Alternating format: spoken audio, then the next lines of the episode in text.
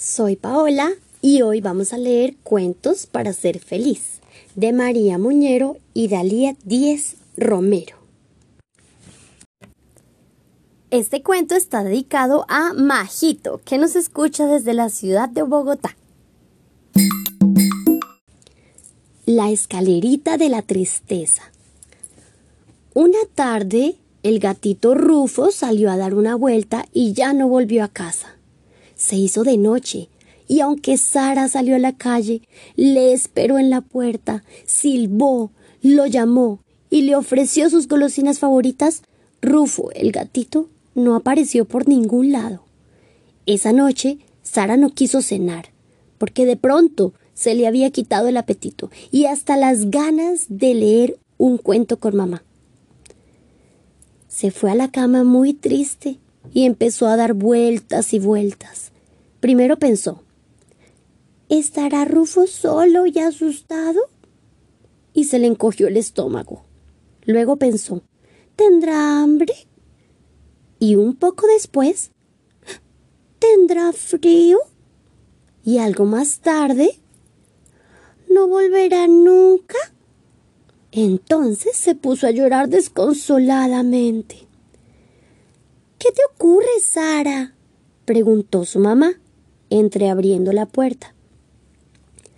Sara le contó todas las cosas que había pensado y cómo se había puesto a llorar, y su sabia mamá le respondió Has estado subiendo la escalera de la tristeza y ahora vas a tener que bajarla. Le dio un besito y salió de su cuarto. ¿Mm? En la oscuridad, Sara meditó sobre lo que le había dicho su mamá y decidió hacerle caso. Imaginó una escalerita y empezó a bajarla. En el primer escalón pensó, en realidad, Rufo es un gato aventurero. Seguro que no tiene ningún miedo. En el segundo escalón, se dijo a sí misma, Seguro que Rufo ha encontrado una buena raspita para cenar. Al bajar al tercer escalón pensó Rufo es muy listo. Probablemente se habrá metido en un portal para no tener frío y estará durmiendo. Y así, con la imagen de Rufo bien alimentado y descansando, Sara terminó de bajar la escalera y por fin se durmió. Adiós tristeza. En el cuento, Sara está triste porque ha perdido a Rufo, su gatito. ¿A ti qué cosas te ponen triste?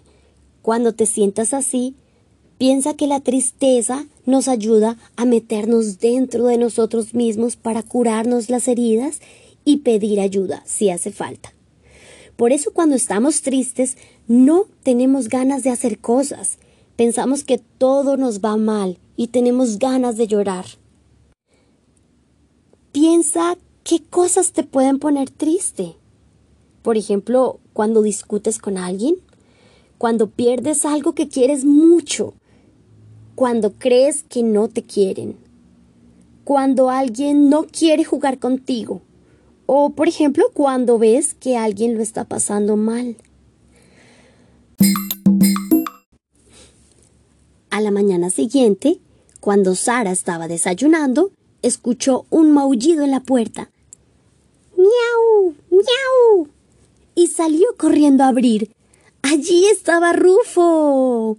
Es verdad que estaba bastante sucio, pero también muy contento. Si estás triste, te puede pasar esto. Tienes los párpados caídos, Llevas los hombros encogidos y te mueves más lentamente. Tu mirada está perdida. Tus labios se curvan hacia abajo.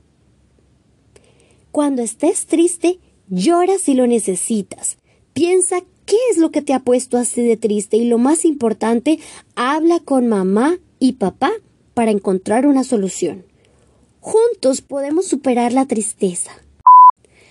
Si te gustó, te invitamos a suscribirte o a seguirnos y recuerda que así también puedes descargar los episodios y volverlos a escuchar cuando quieras. Compártelo con tus amigos y feliz día. Te queremos. Ciao.